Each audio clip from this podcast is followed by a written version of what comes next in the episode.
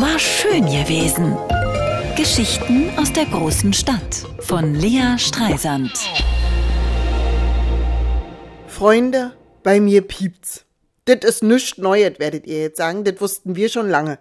Ja, aber jetzt kann sie jeder hören. Es piept wirklich. Alle 60 Sekunden.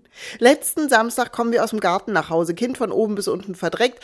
Alles ausziehen, Badewanne, wer zuerst oben ist, kommandiere ich, als wir unten zur Haustür reinkommen. Und dann höre ich es. Piep! Oh nee. Ich weiß genau, was das ist. Ein defekter Rauchwarnmelder.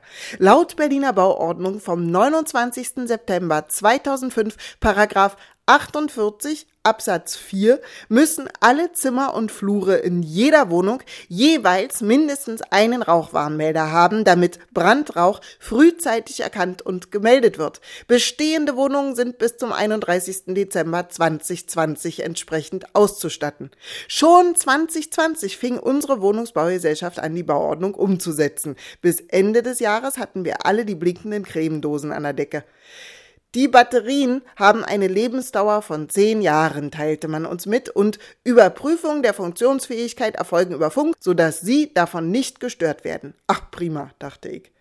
Der Rauchwarnmelder, hieß es weiter, funktioniert einwandfrei, wenn tagsüber ein grünes LED-Lämpchen leuchtet. Nachts erlischt dieses Licht. Bei Rauchentwicklung ertönt ein lauter Alarm und die LED-Lampe blinkt rot.